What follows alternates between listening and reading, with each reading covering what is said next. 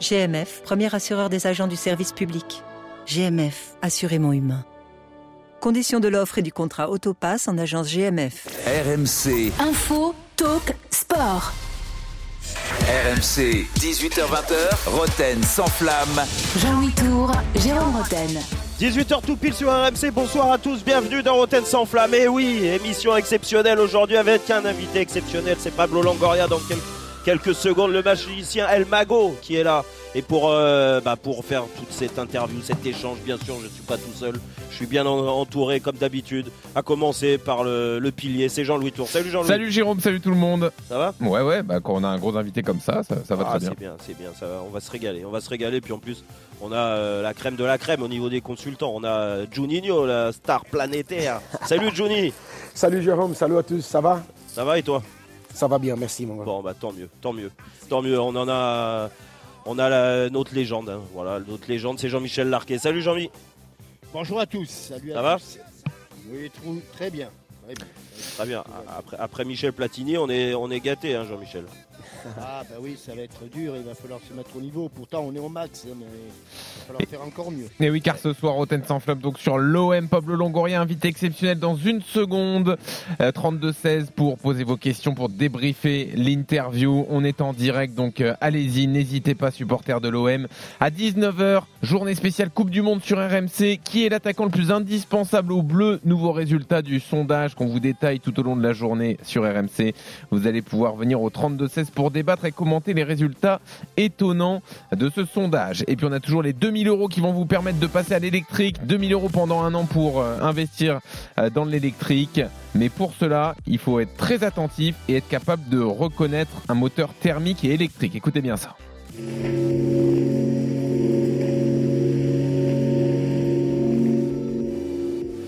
Si vous êtes capable de répondre, vous envoyez voiture par SMS au 732 16. L'événement c'est tout de suite dans Roten sans flamme. Pablo Longoria, le président de l'OM, est dans Roten sans flamme. Bonjour président. Bonjour, bonjour à tous. Ça va Pablo? Ça va. Tout va bien, tout va bien. Bon, euh, depuis, euh, on s'est croisé au Parc des Princes hein, après la, la, la- la- la défaite du, de l'Olympique de Marseille, mais euh, vous alliez bien. Vous étiez un peu contrarié par, par le résultat. C'est toujours normal être contrarié dans les moments que tu perds un, match. C'est jamais bon, spécialement dans une culture euh, de football qu'on peut créer, c'est lequel dans lequel on croit que la chose la plus importante c'est les résultats, non? Oui, bien sûr. Bah, on va parler des résultats. Ce bon début de saison, vous le, vous le placez comment ce, ce, début de saison euh, dans vos espérances, dans vos ambitions, euh, à la hauteur de vos ambitions, au-dessus de vos ambitions? Parce que bon, vous êtes euh, quatrième de Ligue 1 à trois points de la deuxième place. euh, vous êtes euh, maintenant à, à six points en Ligue des Champions. Après quatre matchs et bien placé euh, encore dans la course pour se qualifier en huitième de finale, c'est pas mal, non? On peut dire que c'est un commence de la saison que pour nous, on peut analyser dans de différentes façons. Non? Un commence de la saison extraordinaire, avec un niveau de puntuation qui était très haut, avec un niveau de déception dans les championnats que c'était les matchs euh, d'Ajaccio, que c'était difficile à digérer, je crois Mhm. que pour tout le monde. Avec un match contre Paris Saint-Germain, que naturellement on connaît le niveau de l'adversaire, le niveau des matchs, mais dans lesquels on est déçu du résultat. Il y a des questions positives à tirer dans les matchs. Après, un championnat sont 38 euh, journées. Non?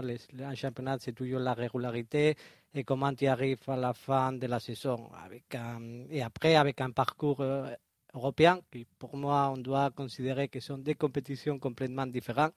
Et c'est aussi comment on, on croit d'affronter ce type de compétition avec vision différente. Un championnat de Ligue 1, que c'est la régularité, et un championnat européen de Champions League qui, dans lequel tu dois dépenser beaucoup d'énergie à niveau physique et psychologique. Euh, président, moi j'ai une question parce qu'il y a beaucoup de supporters qui, euh, qui interviennent dans, dans, mon émission très souvent, les supporters de l'Olympique de Marseille. Et euh, moi j'ai été assez dur avec l'OM après les deux premiers matchs de Ligue des Champions parce que quand il y a deux matchs de défaite, c'est sûr qu'on attend mieux du deuxième club français. C'est quoi vos ambitions en Ligue des Champions? Toujours arriver le plus loin possible. Je crois qu'on a une équipe compétitive, un modèle de jeu compétitif. Notre ambition, c'est toujours autour de notre identité de jeu comment on joue avec ces jeux physiques, que ça te permet de réduire les distances entre les équipes techniques, parce qu'on on sait parfaitement quelle est notre position Mhm. dans tout l'univers européen avec la différence du club. Non, il faut toujours euh, se poser les bonnes questions, jouer avec l'ambition pour arriver le plus loin possible dans la compétition. Alors, euh, pour revenir à, ce plan de jeu, euh, ce que vous mettez en place, vous avez donc changé d'entraîneur euh, parce que Sampaoli a, a démissionné. Est-ce que Igor Tudor a répondu et répond à vos attentes alors que ça avait commencé, ça avait commencé un- très mal. hein. Franchement, j'étais pas trop fan moi au début, un petit peu comme euh, l'ensemble des supporters marseillais avec tout ce qui sortait. Je trouvais qu'il était un peu trop dur euh, et euh, des entraîneurs trop durs aujourd'hui. Je pense que ça peut pas durer. Qu'est-ce que vous pouvez me dire à tout ça? On prend le général, non? Je comprends parfaitement les doutes dans un commence, spécialement en équipe qui finit le championnat deuxième. C'est normal de se poser des questions si c'est le bon moment de changer, si les change- changements sont nécessaires, aller dans une direction qui était différente à laquelle on avait proposé la saison dernière. C'est normal d'avoir des changements, mais c'est normal aussi d'avoir des gens qui ne comprennent pas les changements et c'est difficile à accepter. Ça, c'est une question que c'est humaine. Dans le même temps, je considère aussi qu'il est au niveau des attentes qu'on avait. On voulait ce type de jeu, on voulait ce type d'identité de jeu avec un jeu beaucoup plus vertical, beaucoup Mhm. plus agressif, on peut avec beaucoup plus nombre d'accélération, naturellement avec la technique, non, parce que le football c'est aussi en question Oui, de, niveau. Et- mais on voulait aussi ces changements dans la mentalité, avoir euh, un entraîneur plus duré. Je comprends tout, tout à fait hein, la- les difficultés à accepter une méthodologie Pa- un peu Pablo, plus, pourquoi euh, plus dur.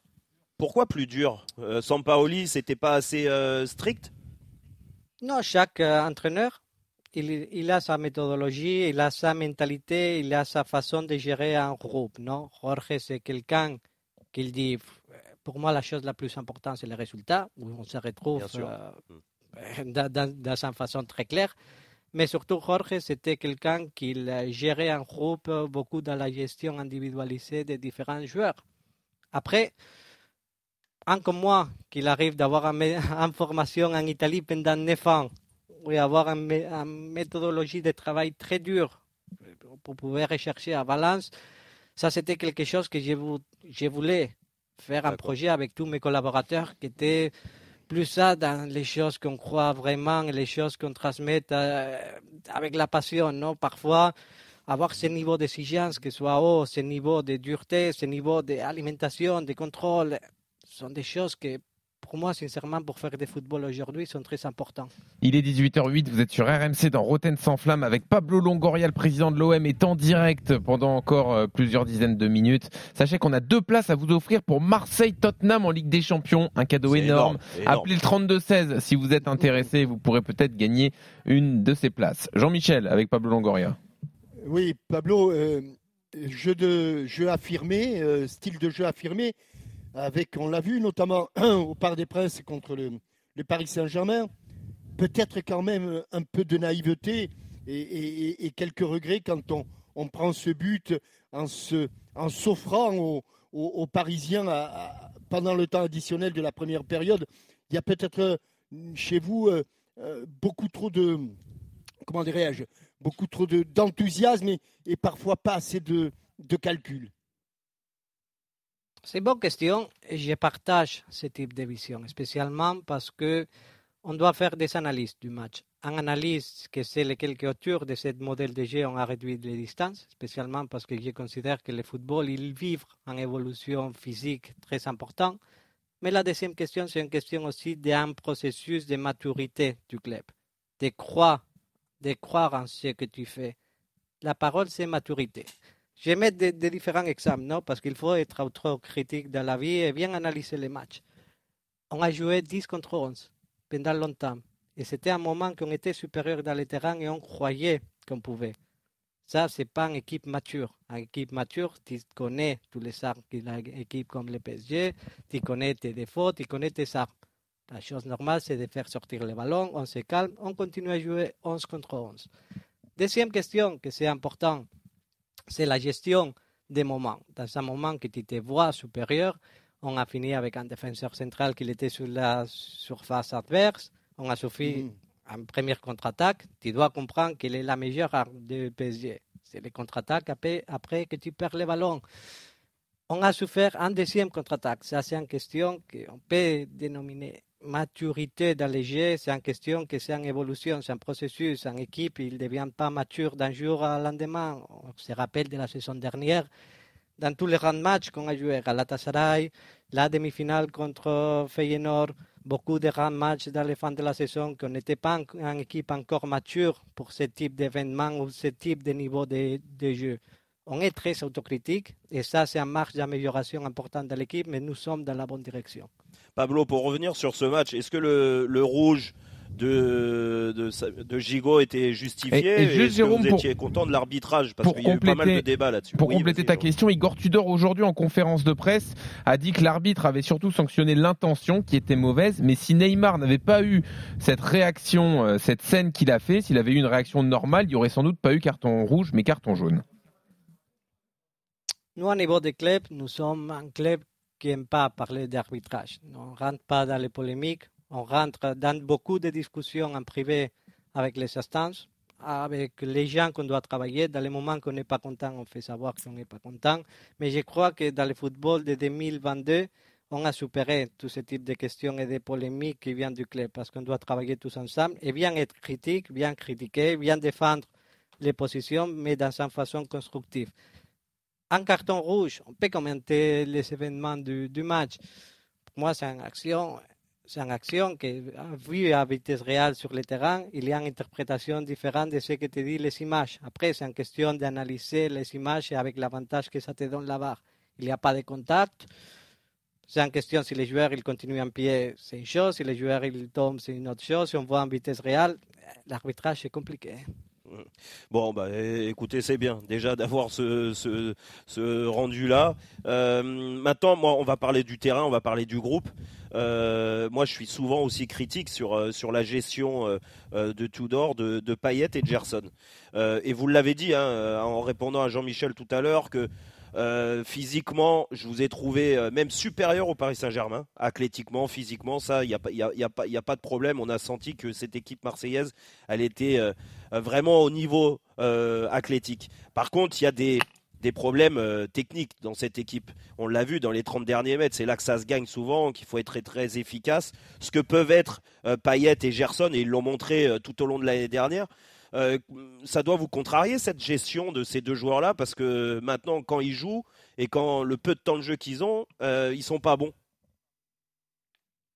Jamais un président peut être contrarié des cas individuels et il doit donner toujours la liberté à son coach de Ouais. prendre des meilleures des décisions. Ça, c'est une question que pour moi, c'est défendre l'autorité des coachs face à un vestiaire. Oui, mais euh, Après, président, vous aimez, vous aimez Dimitri Payet, vous nous l'avez dit l'année dernière, vous me l'avez dit, vous le placez très haut dans la hiérarchie. Euh, Je me souviens, Et votre, Gerson votre- aussi. votre discours, euh, président, sur Dimitri Payet, je me souviens, vous aviez dit c'est un des meilleurs deuxième attaquants du monde. Vous le placez très haut, ça doit vous contrarier de le voir dans cette situation au- aujourd'hui quand même. Ça, contrarie- c'est contrariant, non. Pour moi, c'est une question toujours que je tiens mes principes dans ma tête, qu'un joueur, il doit s'adapter toujours au collectif. La unique Mhm. chose qui compte sont les résultats collectifs, le collectif, comment mettre en place les meilleurs 11 à disposition. Après, c'est à tous les joueurs à se mettre à disposition. L'attitude de Dimitri Payet cette saison, c'est irréprochable. Aujourd'hui, j'ai regardé l'entraînement, il a fait un niveau d'entraînement que c'est de haut niveau. Il cherche de se mettre toujours à disposition de ces nouveaux mécanismes offensifs de jeu avec un jeu totalement différent. Après, c'est compliqué hein, parce qu'il n'y a pas beaucoup d'entraîneurs en Europe qui jouent ce type de jeu. C'est très compliqué de jouer un contre un sur tous les terrains. Ça, c'est une chose qu'il a besoin d'une période d'adaptation. Pour des joueurs de 20 ans, naturellement, c'est plus facile. Pour des joueurs qui sont 35 ans, ils mettent encore plus de temps, mais on peut dire C'est peut-être euh, parfois la impossible, Pablo motivation aussi. qu'il a.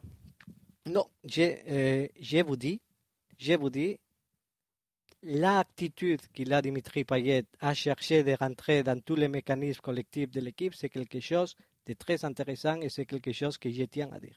D'accord, bah c'est bien. Merci, merci de votre franchise là-dessus. Euh, président, on est aussi avec euh, Juninho, euh, bien sûr, une des légendes du football mondial. Euh, Juni, tu as un mot pour le président Longoria? Hola Pablo, ¿qué tal? Boa tarde, Juni. Boa tarde. Non, mais moi, en fait, j'ai une question de par rapport à la relation avec les joueurs.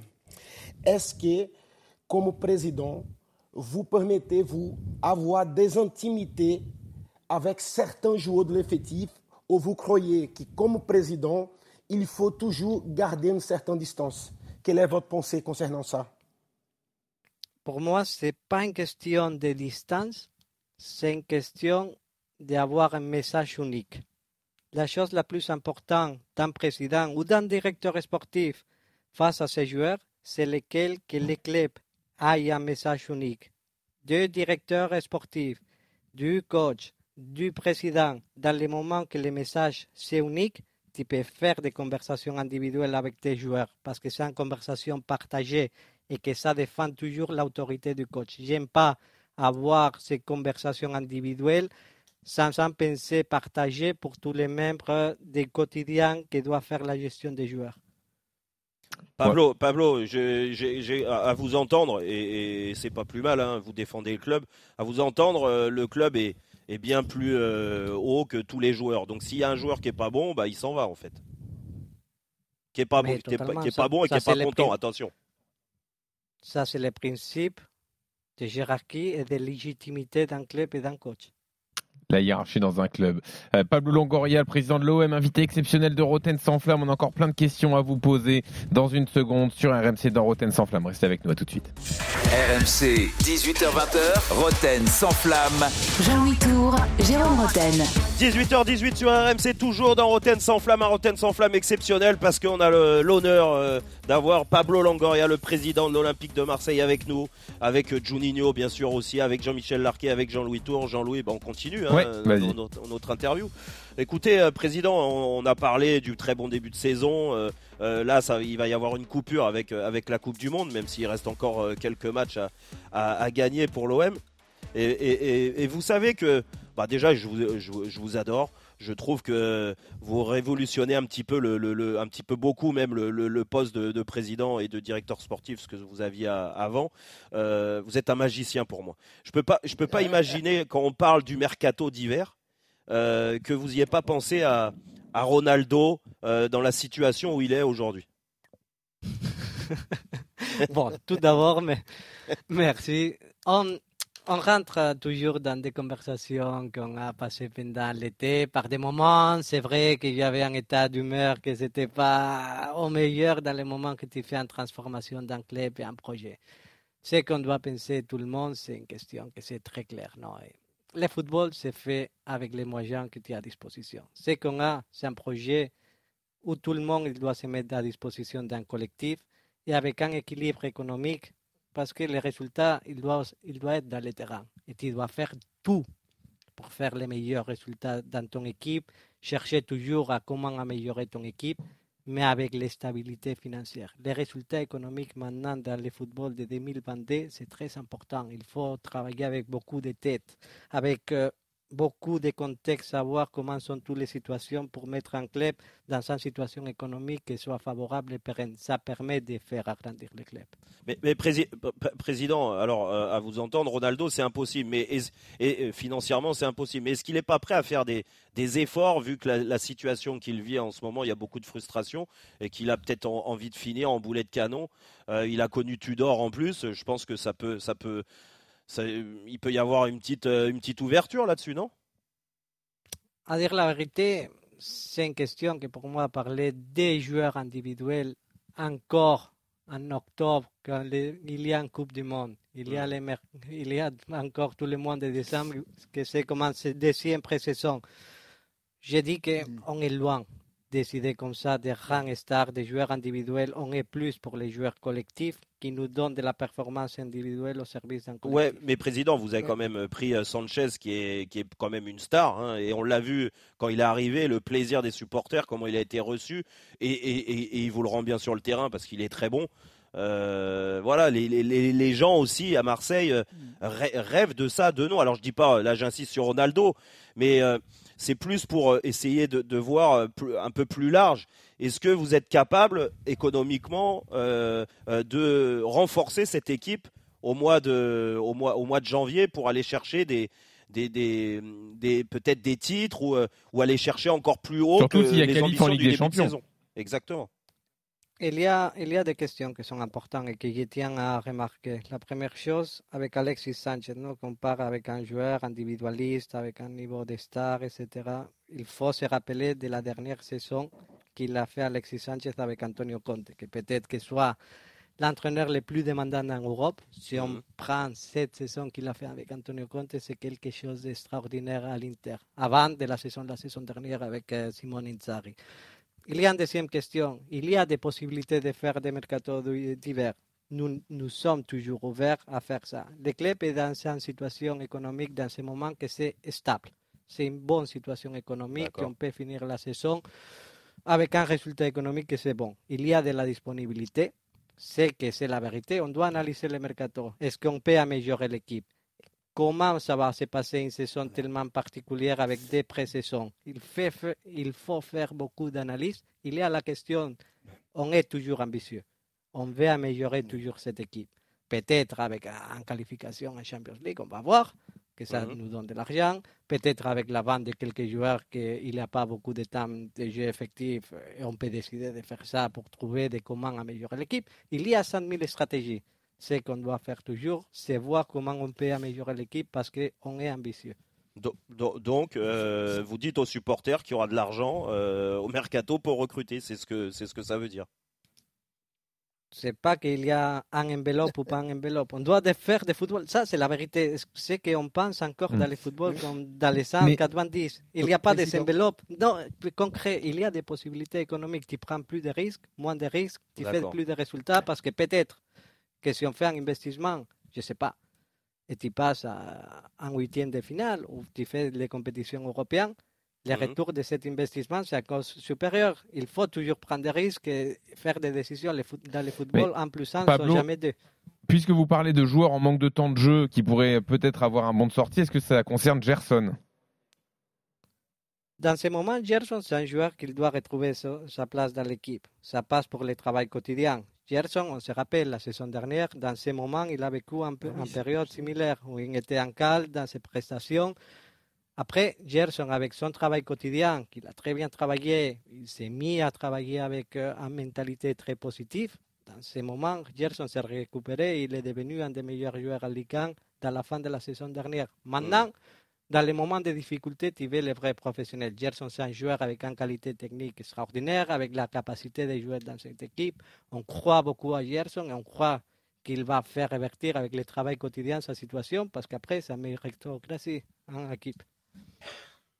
D'accord, donc le, le but c'est quand même qu'il retrouve son niveau sur le terrain et que et ça veut dire que vous comptez sur lui cette saison. Euh, question hors foot, euh, mais qui a quand même son importance. Pablo Longoria, Jacques-Henri Hérault a quitté son poste euh, au conseil de surveillance de l'OM et il va également quitter son siège au conseil d'administration de la. Ligue. Est-ce que ça pourrait vous intéresser de le remplacer? Est-ce que selon vous le président de l'OM se doit d'être au conseil d'administration de la Ligue? Il y a des questions toujours, non? La Ligue, ça fonctionne mediante, à- autour d'un mécanisme d'élection des, les membres des conseils d'administration qu'il faut toujours respecter. La chose normale, c'est toujours de se positionner parce qu'on veut un Olympique de Marseille fort dans les institutions. On veut que l'Olympique de Marseille aille une voix dans toutes les différentes commissions qu'il y a à la Ligue, même à niveau européen. On croit qu'on peut participer dans ce moment que c'est très important pour le football, pour le football français, avec une négociation des droits de télé en 2024, avec un horizon temporaire, avec les projets avec CBC, que c'est très important aussi, de comment on peut développer tous ensemble le football français avec des différentes idées. On est jeune, on est une équipe dirigeante qui c'est jeune, avec des idées peut-être différentes, on est des personnes de différentes Donc vous allez vous porter candidat? Euh, je crois que l'Olympique de Marseille doit être toujours représenté, oui. Ok. Hmm. Euh, autre question, euh, Pablo Longoria, qu'est-ce que vous pensez du niveau de l'arbitrage en France? Euh, Jérôme est très dur sur l'arbitrage, il nous dit régulièrement qu'il y a un vrai souci. Ouais. Qu'est-ce que vous en pensez vous En plus, vous venez d'une culture différente de, de la nôtre, vous, venez, vous avez connu plein d'autres championnats, donc votre regard est intéressant. Je considère que le niveau individuel des arbitres, c'est un très bon niveau. Et attention, pour moi, le grand problème d'arbitrage français, c'est qu'il y a très de distance maintenant entre les consignes des arbitres pour arbitrer les championnats de Ligue 1 et les consignes qu'ils reçoivent des arbitres internationaux pour arbitrer en Europe les matchs de compétition européenne. Mm. Pour moi, c'est un des problèmes les plus importants. Le deuxième problème, il y a une utilisation du VAR que c'est complètement différent comment il l'a fait ici en France et comment c'est fait à l'étranger. Ici en France, ça- il y a la perception, c'est mon avis personnel, et après, avec toute l'humilité, on peut discuter avec tout le monde qui est ouvert une discussion. Pour moi, il y a un problème aussi avec euh, la sensation que l'arbitre met en discussion la décision d'arbitre principal. Le VAR, ce n'est pas considéré comme un élément qui aide à prendre de meilleures décisions, c'est comme un élément de correction. Ça, c'est une question que je crois, après av- avoir vécu le VAR en Italie et en Espagne, je crois que c'est quelque chose que ça m'a étonné depuis que je suis arrivé ici. Hmm. Pablo, Ouais, ouais. restez avec nous encore quelques minutes parce qu'on a Guillaume et c'est un supporter de l'OM qui tient absolument à, à vous féliciter pour tout ce que vous faites à, à Marseille. Euh, c'est ça la magie des RMC. On vous Eh met oui. en contact direct, euh, vous qui êtes supporter de club de foot, avec euh, ceux qui font votre club au quotidien. même, Et en plus. Jérôme a une dernière question. Ouais. Donc euh, là, euh, restez avec nous vraiment Merci, quelques Pablo. minutes. Merci Pablo, à tout de suite. RMC, 18h20h, Roten sans flamme. Jean-Louis Tour, Jérôme Roten. 18h31 sur RMC, toujours dans Roten sans flamme, la deuxième demi-heure de Roten sans flamme et on continue et nous fait le plaisir, Pablo Longoria, d'être resté un petit peu avec nous encore, il est là. On est avec Jean-Michel Larquet, on est avec Juninho, on est avec Jean-Louis Tour. À 18h45, ne ratez pas, c'est le moment de Julien Cazard Oui. avec son Cazard enchaîné, mais là, Avec le Euh, retour du président du Sénégal d'ailleurs à vous annoncer, donc soyez Ah. bien là dans un quart d'heure. va- Mais effectivement, Jérôme, les dernières minutes avec Pablo Longoria, le président de l'OM. On remercie Florent Germain d'ailleurs qui assure euh, la Ouais, connexion. Bravo Flo, bravo, Euh, il est là le fraté. Et je vous rappelle qu'on a deux places pour Marseille-Tottenham à vous Pablo, offrir vous pour en êtes content euh, de, de, de Flo Germain? Bon, on a une bonne relation. En plus, on peut parler un peu en espagnol. et ça- je crois que ça lui fait plaisir de parler en espagnol. vous, vous- vous me, vous me dites, hein, dites-moi la vérité, sinon je le vire. Hein. Non, c'est très bien. En plus, Ouais, ça en espagnol quelquefois, c'est bien. bah. Bon, ça va. Alors je vous disais, on a deux places pour Marseille-Tottenham. Euh, Pour les gagner, vous envoyez RMC par SMS au 732-16, RMC au 732-16. Guillaume est donc là. Euh, lui, il a fait le 32-16 et il, vous, il voulait vous parler, Pablo. Salut Guillaume. Bonsoir toute l'équipe, bonsoir président. Voilà, bon, on te laisse avec ton président Guillaume. Guillaume.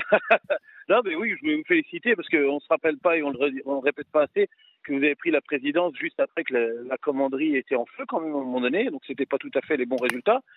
Euh, et je ne- n'incrimine pas du tout le, le président précédent dans tous les voilà les débordements. Les débordements Bon, il était dus à- nul, hein, tu peux. à désillumininer, c'est autre chose. Ça, c'est pas voilà, c'était pas le, le but de l'appel.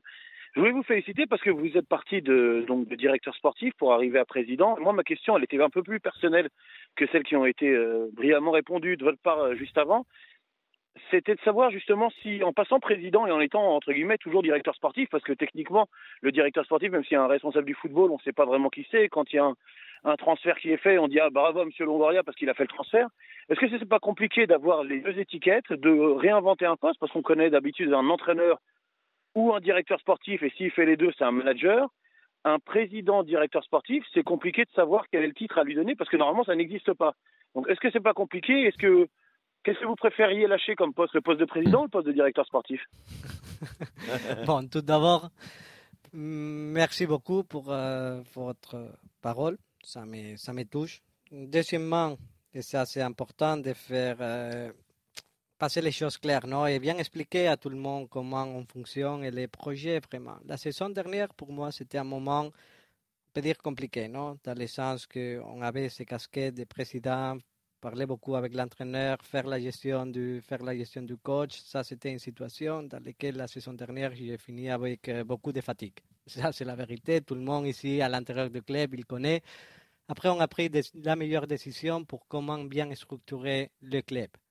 Avec un directeur qui doit faire la gestion du coach dans son quotidien, que c'est David Frio, qui est en contact avec les joueurs, avec les coachs, qu'il est présent à tous les entraînements. C'est comme le chef du club qui en, en contact continu avec les coachs et les joueurs. Hier, par exemple, il a dîné avec Igor Tudor, ils se sont amusés. Bon, il m'a raconté un peu la soirée. Après, il y a Javier Rivalta, qui est venu, qui était à Parme, il a travaillé à la Juventus, Manchester United, Zenit. C'est le directeur de football.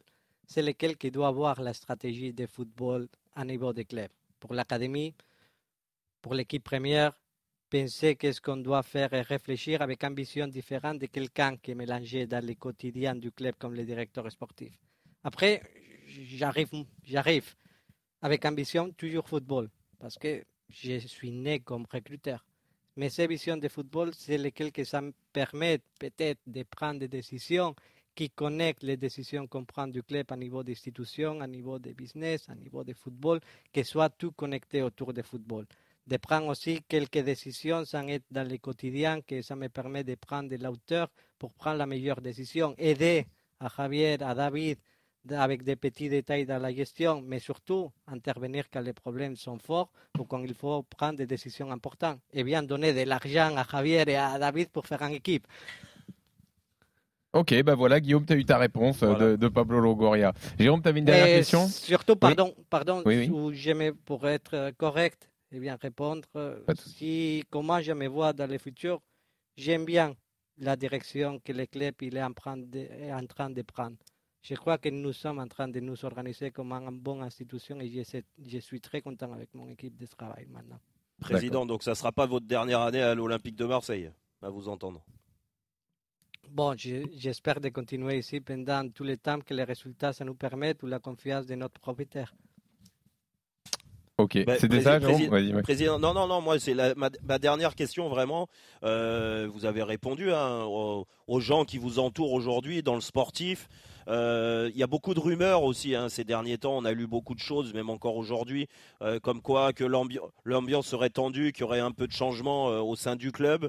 même au niveau des joueurs, on a vu par la force des choses, hein, Tudor est arrivé, l'entraîneur. Après, les joueurs, l'équipe, elle a quand même changé aux deux tiers par rapport à l'année dernière, deux tiers de l'équipe titulaire. Hein, je vous parle par rapport à une équipe qui avait fini deuxième. je trouve que cette instabilité, c'est contre euh, la réussite dans le football. Alors pour l'instant, euh, vous, y arrivez bien et c'est pour ça que vous avez le, surnom d'El Mago, le magicien. Mais est-ce que euh, on, peut retrouver un peu plus de stabilité dans les prochains mois en termes d'encadrement de l'équipe, en termes de joueurs Vous pouvez nous en dire plus là-dessus? C'est nécessaire toujours la stabilité dans le football c'est nécessaire dans les moments que tu es en direction, que tu prends et que ce soit bien concret. Normalement, dans un projet de football, tu prends tous les changements hors du sportif dans un premier moment. Et après, ça vient le sportif, que c'est toujours la chose la plus compliquée. On avait une idée d'échanger, de devenir un club de plus en plus européen. Ça, c'était en volonté du club. En volonté parce que je crois qu'on a raté beaucoup de la croissance qu'il a vécu le football pendant les dernières saisons on a raté beaucoup de ces croissances, peut-être autour des résultats sportifs, un club pas performant dans la vente des joueurs, pas beaucoup de joueurs qui sont sortis du centre de formation. Ça te peut avoir une situation que c'est compliqué et tu cherches de faire des changements pour améliorer les résultats sportifs. Après, c'est comment construire les clubs et comment construire l'institution. On a pensé autour d'un modèle de football qui s'est basé sur l'exigence, le travail, l'ambition et la rigueur. On a commencé ça avec les joueurs et ça, comme tous les changements dans la vie, ça te peut avoir conflit, des gens qui sont habitués à travailler dans une façon déterminée. Après, faire changer les gens, c'est toujours compliqué, ça te peut avoir parfois des conflits ou des gens qui sont plus contents ou moins contents. La même chose s'est passée dans les sportifs. On a vécu bien la situation parce que beaucoup de gens ils ont compris que c'était la direction nécessaire pour faire agrandir les clubs. Maintenant, nous sommes dans un procès de transformation dans les clubs. Tous les changements, ils font peur. C'est hmm. nécessaire la stabilité? Absolument oui, dans l'intérieur d'un club de football. Mais il faut avoir une direction et cette direction se baser sur un niveau d'exigence extrême et avoir une capacité de travail, d'exigence, de rigueur, que ça va nous porter à avoir des résultats Président, dans le terrain et hors le terrain. Président, l'ambiance au club est pas tendue alors C'est ce qu'affirme l'équipe ce matin. Hein. Plusieurs témoins qui parlent ben d'une ambiance délétère. À dire la vérité, normalement, ils sont plus bas, les gens qui sont moins contents, que les gens qui sont contents. Ça, hmm. c'est naturel dans la vie. Mais il y a une deuxième question. On parlait cet été, dans l'effectif. Les joueurs, ils ne sont pas contents. Je crois que je pouvais vous dire que c'était trois ou quatre joueurs, pas 20 joueurs. Ok. Bon, donc c'était une minorité. Mais forcément, c'est toujours cette minorité qui s'exprime le plus et dont on relaie les paroles. Voilà, c'est ça aussi ce que vous voulez dire, Pablo. Nor- normalement, quand tu, es, quand tu es content, tu prends pas la parole. Voilà, c'est ça. Tu es très content. Pablo, merci beaucoup. Merci beaucoup, Bravo. Merci vraiment Et euh, bonne saison. de, de cet échange, euh, de répondre à notre invitation. Et puis, euh, bah, on, on va se reparler déjà pour le huitième de finale de Ligue des Champions, ça c'est sûr. On verra euh, si ça passe pour l'OM. Merci Pablo Longoria, merci de nouveau à Florent Germain euh, qui nous a permis donc de discuter avec vous en qualité optimale pendant euh, presque 40 minutes maintenant. C'est quand même un, sacré personnage Pablo Longoria. Juni, je sais pas quelle opinion tu as de lui, mais il, dénote. On n'est pas habitué à ce genre de profil dans le foot français. Moi, je pense que, les choses étaient bien claires. La chose que je retiens, c'est l'axe de qualité de travail, l'exigence. Ce que j'ai compris, Oui. c'est que quand il est arrivé au club, il n'y avait pas cette mentalité-là. Il fallait un peu de temps pour changer, mais surtout changer certains joueurs.